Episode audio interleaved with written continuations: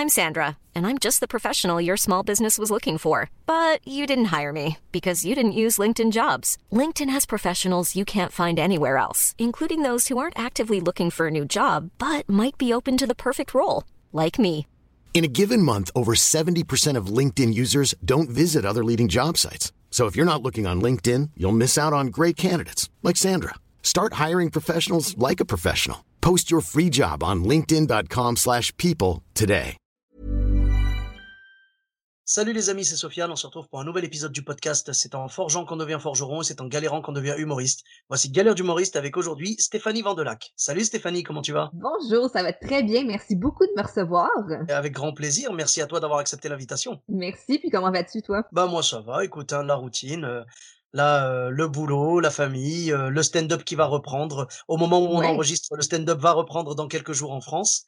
Et quand le podcast sera sorti, on sera déjà sur scène normalement. Ah, c'est merveilleux, excellent. Tu vois, nous ici, ça a recommencé un petit peu devant des salles à capacité réduite et en distanciation et tout, là. Donc, euh, ça recommence tranquillement aussi euh, ici. D'accord, vous êtes à combien de, de pourcentage? C'est-à-dire vous avez le droit à la moitié de la salle ou pas? Euh, ça fonctionne pas par pourcentage. Les nombres qui ont été établis ici, c'est vraiment selon euh, la distance possible entre les bancs.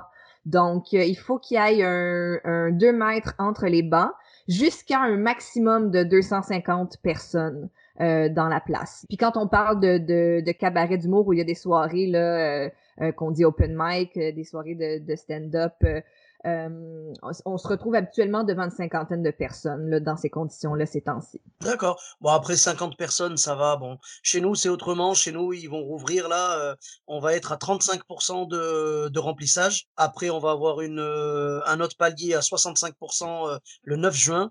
Et enfin, le 30 juin, ce sera terminé. Il y aura plus de, de limitation. Ah, c'est bien, c'est très bien.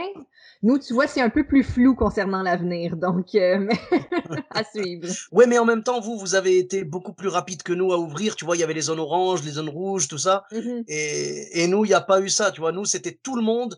C'est chez nous, c'est tout ou rien. Tu vois, c'est binaire. C'est 0 Ouais. ou 1. C'est tout. Ouais, Voilà. je comprends, je comprends. En effet, nous, c'est ça, ça l'a pu reprendre un peu avec les zones, puis c'était quand même bien, les artistes pouvaient quand même voyager de zone en zone, là, tout en respectant euh, certaines mesures, bien entendu, là.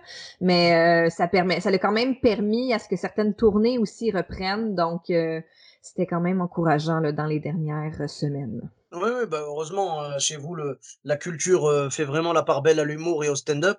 Et Ouais. donc, ça fait plaisir de voir que vous avez vraiment tout mis en œuvre pour mettre euh, les gens, enfin, autant les humoristes que les spectateurs dans les meilleures conditions. Mhm, absolument, absolument. Oui, c'est vrai, t'as raison. Ici, l'humour est c'est quand même une grosse industrie, donc puis c'est ça, en effet. Je pense que les gens, euh, ça leur fait du bien de, de retourner en salle. Puis euh, les artistes, euh, c'était difficile peut-être un peu pour eux au départ. Là, certains d'entre eux, en fait, euh, nous l'ont manifesté parce que, tu sais, ça faisait quoi, un an qu'ils n'avaient pas récité leur spectacle de de 1h, 1h30, là.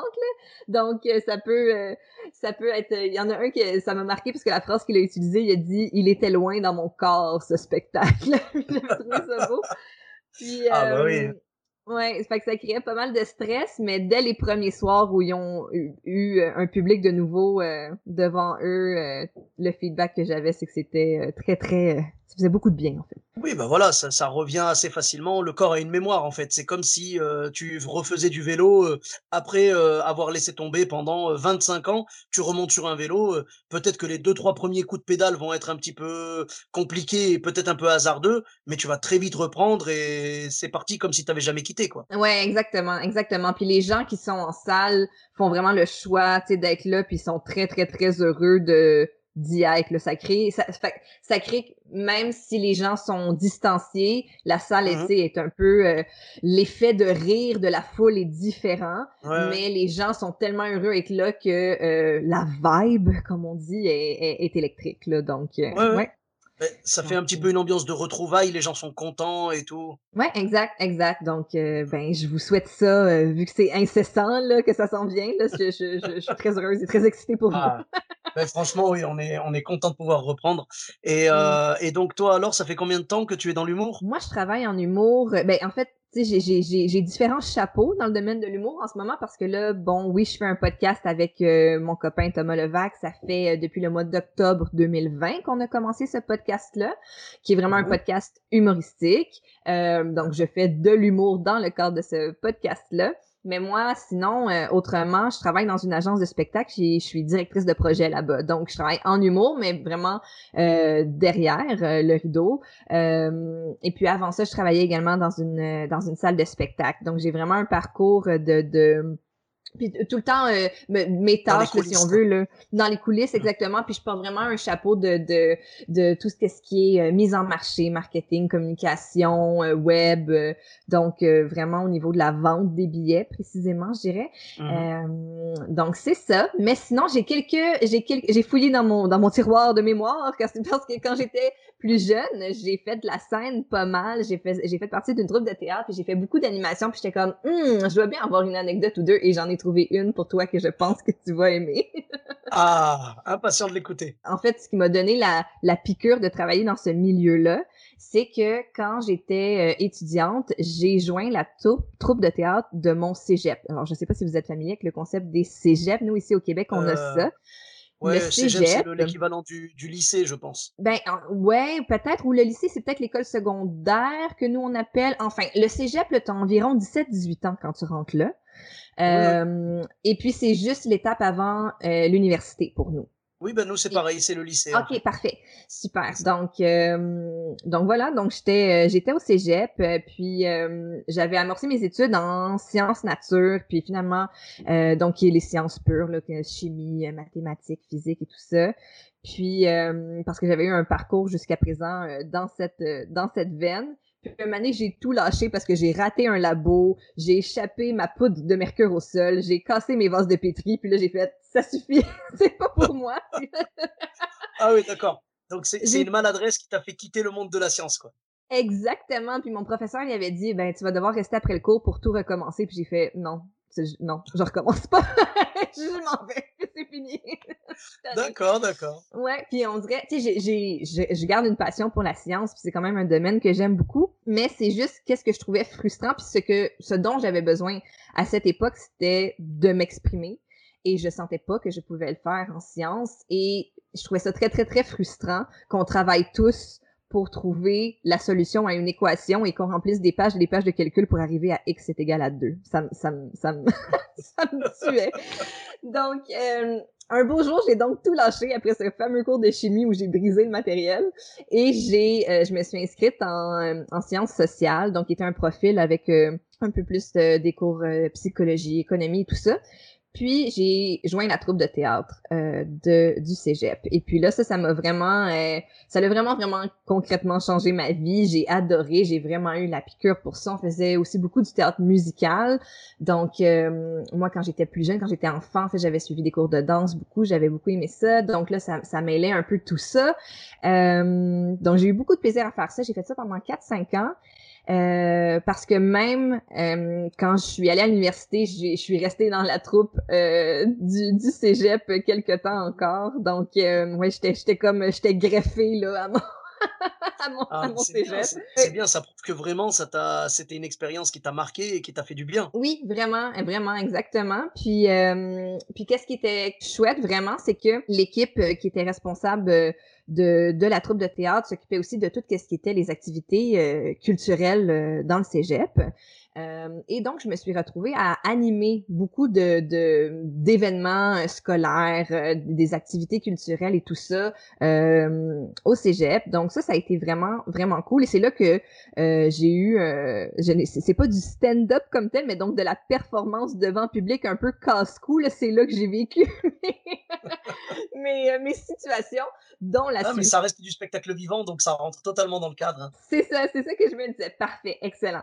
Alors je poursuis euh, un beau jour, c'était la journée euh, internationale des droits de la femme qui est le 8 mars, si je me trompe pas.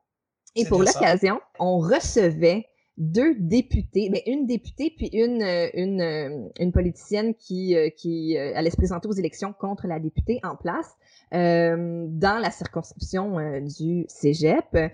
Euh, donc c'était deux femmes et donc pour l'occasion, ils les accueillaient au Cégep pour qu'il y ait un, un débat politique. Ouais, c'était les deux rivales, quoi. Exactement. Et qu'elles exposent leurs idées euh, et qu'elles les présentent euh, aux étudiants et aux étudiantes. Euh, nous, toutefois, au Québec, la situation est que les partis politiques, non seulement ils ont euh, des lignes, des lignes de parti, mais il y a aussi tout le côté souveraineté et euh, fédéralisme. Hein. Donc, il y a des partis qui veulent la séparation du Québec et il y a des partis qui ne souhaitent pas la séparation du Québec. Donc ça, ça vient rajouter une couche à, à, tout débat qui se trouve ici. Bah, d'ailleurs, ça me rappelle que pendant le podcast avec Thomas, euh, on a parlé des deux référendums perdus. Oui, exactement. Bon, ben, exactement, voilà. Puis, je t'avoue que là, tu sais, là, ça fait quoi, 10, 15 ans, là, cette anecdote-là, déjà? Euh, je t'avoue que maintenant, c'est un peu moins présent que ce l'était encore à l'époque. Tu sais, à l'époque, le, dernier référendum, il était pas si loin que ça. On s'en souvenait, puis ça faisait encore mal aux souverainistes. Ils l'ont perdu. Et là, pour l'occasion, ils cherchaient quelqu'un pour animer euh, ce débat-là. Et puis, ils ont pensé aux gens de la troupe de théâtre. Et ce qui venait, ce qu'on venait de présenter comme pièce cette année-là, c'était un collage de textes de Clémence Desrochers. Clémence Desrochers, c'est une humoriste québécoise qui fait aussi de la chanson, qui fait de la poésie, euh, qui est aussi comédienne et tout ça. Vraiment une artiste euh, très, très, très accomplie. Euh, qui a une œuvre féministe vraiment, vraiment intéressante pour ceux qui veulent aller euh, voir ça. C'est des grands, grands textes québécois. On avait fait un collage de ces textes-là, puis c'était un show, euh, justement, on n'était que des femmes et c'était un, long spectacle qui mêlait le chant et tout ça. Et notamment, dans ce spectacle-là, il y avait un monologue qui s'appelle La jeune femme snob. Et La jeune femme snob, c'était un monologue que j'interprétais. Et fait cocasse d'ailleurs, nous ici au Québec, quand on veut jouer la snobberie, je sais pas si c'est un bon mot, le, le côté snob de quelqu'un, on le fait avec un accent français qu'on appelle de France, nous. Mesdames et messieurs, c'est la fin de ce podcast. Merci beaucoup Stéphanie, c'était un plaisir. oh, c'est comment il s'appelle? Pierre Bruno Rivard l'autre jour qui m'avait dit euh, on, plaisantait tout ça sur les accents et il m'avait dit euh, depuis le début du podcast, tu sais, parce qu'on parlait de son passage à Montreux, il m'a dit les gens dans les commentaires, tout le monde dit on comprend rien, l'accent est pourri, on comprend rien et tout. Et je lui ai dit pour la blague, je lui ai dit non parce qu'on était à la fin du podcast. Je lui ai dit écoute, depuis tout à l'heure on enregistre et j'ai compris au moins 30% de ce que tu as dit. Et, et, du coup il a rigolé et il m'a dit et toi tu as un accent français depuis le début, je te trouvais bien prétentieux. donc j'ai compris, j'ai compris à ce moment-là que l'accent français chez vous était associé à quelque chose de très prétentieux, de très hautain. Exactement, très né en l'air, nous qui est une expression qu'on utilise là pour euh, pour exprimer ça. Donc euh, ouais, voilà. Alors pour jouer la jeune femme snob, j'avais un accent comme ça me fait rire que nous on dise un accent français de France. C'est tellement absurde comme expression, mais en tout cas bon. Alors et puis là, euh, je ne me souviens plus qui a eu l'idée. Je pense que c'était mon metteur, le metteur en scène de, de la troupe qui avait dit ah ça serait vraiment parce que ça avait été un des numéros forts du spectacle parce qu'on adore rire des Français. Puis il avait dit ah ça serait chouette que tu animes le débat mais en personnage, tu sais ça rajouterait un, une saveur à ça, puis c'était tellement un personnage que tu que t'as vraiment bien incarné et tout ça. Puis il dit peut-être aussi que ça va faciliter des fois justement l'allègement le, de la situation par l'humour. Tu sais, justement qu'il y ait un, un, que l'animation soit dans la théâtralité un peu et tout ça, ça peut excuser bien des choses parfois. Mm-hmm. Donc, euh, allons-y avec ça. Puis, ah, ben oui, bonne idée. OK, j'y vais. Puis, euh, je, je, me lance. Puis là, je me retrouve un bel après-midi. Euh, je me souviens, c'était un après-midi gris, faisait pas beau. Puis là, tu sais, la lumière dans, le collège, c'était sombre. Tu sais, parce qu'il y a un théâtre fermé, mais il y avait aussi ce qu'on appelle un agora qui était tout près de, la cafétéria. Puis l'agora, c'est où est-ce qu'il y a comme, c'est plus, vous savez, vous savez exactement c'est quoi un agora là, mais c'est plusieurs bancs avec une petite, une petite scène qui était dans l'espèce d'air commune euh, du cégep. Puis c'est là que ça se déroulait. Fait que là, je me suis dit que l'ambiance était très comme... C'était sombre, puis, euh, tu sais, il y avait pas grand monde qui s'était déplacé pour l'occasion. Honnêtement, tu sais, ils font ça pour, comme, raviver euh, la vie étudiante, puis qu'il y ait des activités. Mais, tu sais, je veux dire, le monde de 20 ans, ils sont partis fumer des cigarettes à la pause, là, tu sais. C'est pas, là... tu sais, je veux dire, il y a quelques personnes qui, qui étudient en sciences politiques qui sont comme, oh yeah, tu sais, on est présent, puis on écoute. Mais, tu sais, c'était vraiment pas l'événement de l'année, là, tu sais. Ouais, j'avoue que mettre euh, un débat entre entre des souverainistes et des non-souverainistes, euh, voilà, au cégep, c'est pas non plus le la meilleure idée, tu vois. Vous auriez ramené un débat entre un catcheur et un présentateur télé, ça aurait peut-être eu un peu plus de d'impact ou quoi, mais là, franchement, c'était pas spécialement c'était pas spécialement adapté, quoi. Ben, c'est ça. C'est que, comme je dis, c'est que ça peut intéresser certaines personnes, mais ça n'a certainement pas créé l'engouement euh, que, qu'une star de sport ou que aurait pu, euh, aurait pu avoir. I'm Sandra, and I'm just the professional your small business was looking for. But you didn't hire me because you didn't use LinkedIn jobs. LinkedIn has professionals you can't find anywhere else, including those who aren't actively looking for a new job, but might be open to the perfect role, like me. In a given month, over 70% of LinkedIn users don't visit other leading job sites. So if you're not looking on LinkedIn, you'll miss out on great candidates like Sandra. Start hiring professionals like a professional. Post your free job on linkedin.com/people today. Donc finalement, vous étiez en jauge Covid avant le Covid quoi. Exactement. Exactement, c'est très bien dit. Les gens étaient distanciés et très peu nombreux. Et donc, voilà, et là, je... je... Puis là, je, de, ma, de la naïveté du haut de mes 19 ans, je me dis que ces, ces dames vont être indulgentes, puis ils vont embarquer dans, dans le spectacle, et là, je m'amuse. Puis en plus, j'ai le costume de la jeune femme snob, qui est nécessairement un béret. Allez, t'avais la baguette aussi? Non, mais j'avais un gros manteau de fourrure rouge avec oh, un béret noir le cliché, le cliché du français, c'est le, le, béret et la baguette. Exact, ah, exact. Non, on n'avait pas poussé la donne jusqu'à la baguette, ça aurait été gênant. Imagine si je pointais les gens avec ma baguette en plus pour donner la parole. Ça aurait été. oh, ça aurait été drôle! Maintenant que j'y pense, mais bon, trop tard. Donc, c'est ça. Et là, je, Et là, vu que c'est un débat politique, euh, on a différents sujets à traiter, puis chaque sujet a une limite. sais, par exemple, euh, une minute euh, chacune pour exposer ce que vous souhaitez faire concernant euh, justement. Il y avait aussi beaucoup de questions autour de, la femme, c'est la journée de la femme, puis les deux candidates c'était des femmes. donc, je sais pas là, ça, pourrait, ça pouvait être qu'est-ce que vous avez l'intention de faire pour la situation des femmes dans le comté ici. Et là, bon, une minute. Et là, en tant que bonnes politiciennes, elles font des bonnes réponses de politiciennes, mais elles, à chaque fois, elles euh, étiraient leur temps et je, je n'arrivais pas à les faire taire et je devais essayer de les faire taire avec mon maudit personnage de jeune femme snob française. Oh, Très bien, merci. Très bien. Non, euh, d'accord, nous avons compris. D'accord. Oui, justement, non, ça, ce serait, non, juste un moment. Juste, non, c'était, c'était horrible. Ah, tu, la tiens, la jeune femme snob, là? oui, là, elle, est toujours un petit peu en moi quelque part. Je l'avais pas trop loin. quand je suis allée, quand je suis allée en, en voyage à Paris, je l'ai ressorti pour euh, parler aux serveurs des restaurants pour qu'ils me comprennent. oh, oui. Alors là, avec eux, tu peux y aller. Hein. Là, les serveurs, tu peux sortir la jeune femme snob, euh, vraiment euh, acariâtre, cruelle, tout ce que tu veux.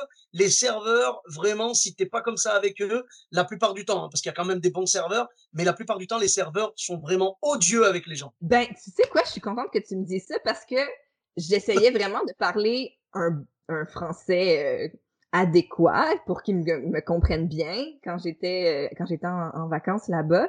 Puis euh, souvent, je leur parlais puis ils me répondaient en anglais. Puis j'étais comme mais voyons. c'est pas si mauvais là. tu parlais trop bien en fait, tu parlais trop bien. Ouais, c'est ça, ils ont, fait ah, non non, faut la remettre à sa place, elle, ça marche pas. Ah, oh là là. ouais, ça m'a vraiment fait rire en voyage ça. Ouais ouais. Mais justement, je me pose la question, ces deux, ces deux femmes, ces deux députés, euh, qu'est-ce qu'elles comptaient faire par rapport à la situation des femmes qu'on oblige à porter un costume avec un béret et à prendre un accent français snob? Ah oui, c'est ça Qu'est-ce qu'elles comptaient faire pour toi concrètement? Oui, pour me sauver de cette situation horrible. Elles ont absolument rien fait pour moi. Puis à un, moment donné, je me disais, elles vont, elles vont me prendre par pitié. Ils vont bien voir que je suis une, une jeune étudiante qui fait du théâtre puis qui fait de son mieux. Puis, je... puis là, un moment donné, je me suis même dit, d'un coup, qu'il y en a une qui persiste à ne pas m'écouter, mais que l'autre développe une empathie envers moi. Peut-être qu'elle va gagner du capital de sympathie. Peut-être que le public va faire, ah, regardez, elle a de la, de la sensibilité pour la jeune femme snob, mais non, j'ai juste perdu le contrôle, puis Ah, euh, voilà, être un- coincée dans mon personnage. Ah bah oui, t'aurais pu être un enjeu électoral, mais finalement non, quoi. Dieu merci, c'était avant l'époque des réseaux sociaux, donc c'est vrai, c'est vrai. Tu sais qu'aujourd'hui, tu traînerais encore les photos, euh, euh, les gens te tagueraient dessus et tout, hein? c'est sûr, c'est sûr, je pourrais plus aller me promener sur, tu sais, nous, il y, a- il y a une grosse communauté de Français sur le plateau euh, Mont-Royal, à Montréal, je pourrais plus euh, sortir dans les, aller prendre une bière, là, je, je- ils me reconnaîtraient, c'est comme, t'as vu, c'est la fille, c'est la jeune femme snob. Ça, c'est, je- je- le, le- mon spectacle le plus difficile est assurément, ou ma représentation publique la plus difficile aura assurément été ce, ce moment-là. Oh là là là là. Et donc, ouais, elles, euh, elles, elles, elles écoutaient pas. Alors peut-être aussi que le fait que justement tu as pris un personnage, euh, peut-être faisait qu'elles se permettaient plus de choses. Alors que si tu avais été Stéphanie Vandelac et que tu leur avais dit, euh, mesdames, s'il vous plaît, ça y est, Ouais. euh, le temps de parole est à l'autre. Tu vois, voilà, ça aurait peut-être été un peu plus, voilà. Mais là, elle se disait, c'est un peu du folklore, c'est un petit peu euh, une ambiance un petit peu, euh, euh, comment dire, théâtrale. Donc on peut se permettre, c'est pas grave. Au pire, elle improvisera, quoi. Exact, je pense que t'as raison. Tu sais, moi, je pense que on, la façon dont on l'avait pensé, on croyait que ça allait être un atout. Puis finalement, justement, c'est ça, c'est que peut-être qu'ils prenaient pas mes interventions au sérieux, puis faisaient comme, OK, on a subi 30 secondes de, de délire avec un accent très bizarre. Maintenant, je peux faire mon exposé sérieux sur qu'est-ce que je compte faire politiquement ici dans les quatre prochaines années, tu sais. Et du coup, Voilà. comment ça s'est passé? Est-ce que c'est la députée sortante qui a gagné ou c'est l'autre? Non, celle, celle qui était déjà en poste a conservé euh, son poste. Donc, et c'était la euh, députée non souverainiste, malheureusement. Pour les souverainistes, encore une fois, l'écoute, je suis désolée. Écoute, il y aura peut-être des gens demain devant ta porte qui vont dire c'est ta faute C'est Ouais. toi C'est à cause En fait, de toi qu'on a perdu Puis tu sais quoi, j'étais habillée en rouge, tu sais, parce que le rouge ici, c'est la couleur euh, de, du fédéralisme, la couleur du Canada, et le bleu, c'est la couleur de la souveraineté, la couleur du Québec. Fait que là, j'ai, dans le fond, tu vois, j'ai même teinté les cartes avec mon costume, j'étais pas, j'étais pas neutre. Et là là. Comme je- Bon, je, je ne pense pas qu'il y ait toujours tout ça euh, nulle part. euh, bra- c'est derrière nous. Voilà. D'accord. Dieu merci, voilà, comme tu l'as dit, les, les réseaux sociaux n'existaient pas. Ah, Aujourd'hui, euh, si ça se passait, il y en a qui auraient dit, vous avez vu, elle a choisi le rouge, c'est fait exprès, il y a un message derrière. Euh, vous avez vu, là, elle s'est adressée à la députée euh, souverainiste d'une manière beaucoup plus ferme qu'à la députée non souverainiste. Donc euh, voilà, tu vois, ils auraient analysé, ils auraient, euh, comment dire, ils auraient émietté un petit peu ton passage, ils auraient vraiment décortiqué chaque seconde de ce que tu as fait. euh, et des regards que tu portais à l'une et à l'autre pour dire vous avez vu là là vous avez vu il y a une revendication euh, elle l'a regardé avec un air un petit peu énervé alors qu'avec l'autre elle a plus de sourire et tout tu vois donc ils auraient décortiqué et ils auraient dit qu'en fait c'était un coup monté pour justement faire passer les non souverainistes plutôt que les souverainistes quoi Peut-être, c'est certain que ça l'aurait dégénéré d'une certaine façon. Où je me Ah, bien dis juste, peut-être que les gens commenteraient seulement l'accent qu'elle qu'elle parle n'existe pas. c'est pas vraiment, c'est pas vraiment un accent français de France, comme on dit ici. C'est pas vraiment québécois. C'est quoi, c'est quoi, quelle, quelle langue elle parle? C'est quoi ça? Non, non, je pense que c'est ça que ça Écoute, qui aurait été le pire. C'est vrai que c'est spécial hein, après quand euh, quand tu dois prendre un personnage surtout pour quelque chose que tu ne maîtrises pas parce que j'imagine que tu faisais pas ce personnage euh, de base tu le faisais pas on t'a demandé de le faire Ben, c'était un personnage que j'avais fait dans la, dans la pièce de théâtre que j'avais faite cette année-là. Donc, j'ai fait, tu sais, trois représentations, tu sais, des, des Oui, répétitions voilà. et tout, mais c'était pas, c'était pas un Mhm. personnage de scène à moi que j'incarnais depuis euh, euh, plusieurs années ou pendant euh, plusieurs, euh, plusieurs, plusieurs événements. Là, tu sais, c'est vraiment, euh, c'était vraiment un personnage dans le cadre de, de comme je dis, de, de, de la pièce de théâtre qu'on a fait avec les textes de Clémence Desrochers. Donc, c'était, tu sais, je l'incarnais, mais c'était pas, là, j'ai pas fait une recherche de, de, Bah oui, comme t'as fait que peu de représentations avec ça, tu pouvais pas non plus le maîtriser. Si c'était ton personnage que tu avais inventé, tu le maîtriserais au top et ça serait peut-être même encore mieux passé. Là, c'est compliqué. Et puis en plus, tu jouais un personnage quand même assez désagréable au final. Quelqu'un de snob, c'est pas quelqu'un d'agréable. Exactement, exactement. Donc, euh, il y a ça aussi, tu sais, parce que je pense que quand tu fais de l'animation, puis même de l'animation d'un débat, une espèce de... Il faut, il faut que tu aies une, une fermeté, mais que tu aies une empathie puis une écoute aussi. Tandis que la jeune femme snob, elle est extrêmement égocentrique, puis elle trouve... elle trouve plus bien des choses bas de gamme, puis c'est comme... c'est vraiment un personnage ingrat pour mettre de l'avant une plateforme politique où est-ce qu'il y a des enjeux sociaux importants à développer. Ah ben là, franchement, chapeau, chapeau. Moi, j'ai, je, t'as tout mon respect. Je te tire mon chapeau parce que euh, aller animer du, déjà un débat politique, je trouve que la performance est, est vraiment euh, remarquable. Animer un débat politique, c'est pas facile. En plus, tu l'as fait avec un personnage qui plus est avec un accent un petit peu euh, voilà euh, prétentieux et tout donc c'est franchement c'était c'était pas facile pour toi mais tu as quand même tenu la distance et puis euh, voilà je veux dire tu as, fait le boulot qu'on t'a demandé de faire. C'est une expérience marrante une anecdote qui est restée dans ta mémoire quoi et maintenant qui va rester dans ce podcast. Et franchement je trouve je trouve que c'est beau d'avoir vécu ça quand même, surtout à 19 ans, je veux dire, ça fait une belle entrée en matière pour, pour le monde de l'humour, quoi, au final. Je t'avoue qu'après ça, je me disais, ça peut jamais être aussi pire et aussi humiliant que ça. Je pourrais jamais me sentir aussi euh, le gouffre intérieur que j'ai senti cette journée-là. Donc, euh, oui, en effet, ça, ça, ça, après ça, tu fais, je peux juste avancer, je peux juste monter vers le haut. ça peut et juste être ça. Et je n'ai plus jamais, jamais, jamais reporté de béret non plus. Je laisse ça à la jeune femme snob dans un tiroir et c'est fini.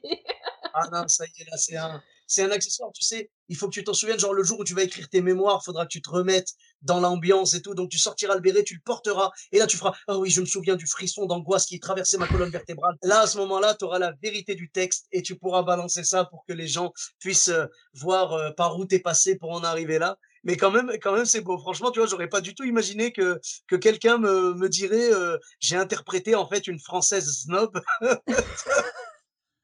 dans un débat politique ah, entre souverainiste et fédéraliste. Ah, c'est incroyable. Là, c'est vraiment super. Là, c'est une anecdote, vraiment, on peut pas l'inventer. Donc, vraiment, bravo à toi.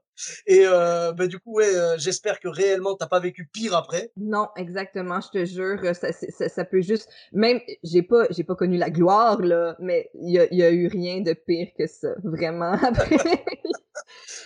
Oh, ça. ça va, ça reste. maintenant, ça reste un bon souvenir. J'imagine qu'à ce moment-là, c'était très douloureux, et maintenant, ça reste un souvenir drôle, quoi. Ben, absolument. Puis je veux dire, les femmes avec qui j'ai fait ce débat-là, c'est des politiciennes chevronnées. Là, tu sais, je veux dire, encore à ce jour, euh, je les vois dans les médias, puis à chaque fois que je les vois à la télévision ou dans les journaux, j'ai un petit sourire en coin, je suis comme oh my god. Je sais pas si elles se souviennent de ça, mais en tout cas moi oui. ah ouais, c'est vrai que ce serait marrant de leur poser la question. Si jamais un jour tu les revois, ce serait marrant de leur dire vous vous souvenez d'une d'une snob euh, française qui avait animé votre débat et tout? Et je suis sûr que je suis sûr qu'elles vont s'en souvenir. Ça peut pas être un truc que tu oublies comme ça, c'est impossible. C'est assez marquant, c'est assez marquant. Puis en plus les politiciens, c'est un de leurs talents, c'est-à-dire qu'ils se souviennent des mains qu'ils serrent, là, tu sais, dans le sens que quand tu les croises une fois puis que tu fais du, du PR, là, on dit, des, des, euh, avec eux, euh, ils sont très bons pour se souvenir des noms et, et tout ça, ça fait partie de leur métier. Hein? Mm-hmm. Donc, euh, j'imagine qu'à quelque part, peut-être, je fais partie de leur souvenir. Imagine si elles aussi, elles écrivent leur mémoire, puis je suis dedans. J'ai participé à un cirque au cégep. Le jour le plus douloureux dans ma carrière de politicienne, c'était le jour où j'ai vu une, euh, une Française, ils vont même pas dire quelqu'un qui a pris un rôle de Français, une Française qui est venue nous donner la leçon sur nos terres québécoises à nous, nom de Dieu. Oui, exactement, exactement.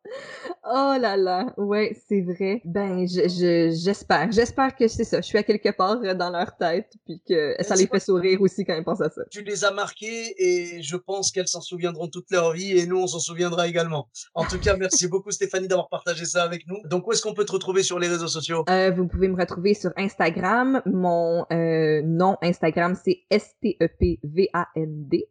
Et puis sinon, vous pouvez me retrouver sur YouTube. Notre podcast s'appelle Couple ouvert et nous ne sommes pas vraiment couple ouvert. C'est un podcast humoristique et euh, je crois très rigolo, très amusant. Donc euh, voilà. D'accord, ben je vous le recommande vraiment. Je mettrai les liens dans la description. Pour ma part, vous me retrouvez sur tous les réseaux sociaux. Donc Sophia Letaï, E de TAI, sur Facebook, Twitter, YouTube, Instagram et TikTok.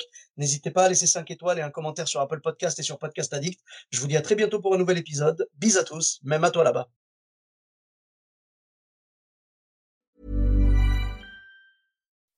When you make decisions for your company, you look for the no-brainers. If you have a lot of mailing to do, stamps.com is the ultimate no-brainer. Use the stamps.com mobile app to mail everything you need to keep your business running with up to 89% off USPS and UPS. Make the same no-brainer decision as over 1 million other businesses with stamps.com. Use code program for a special offer. That's stamps.com, code program.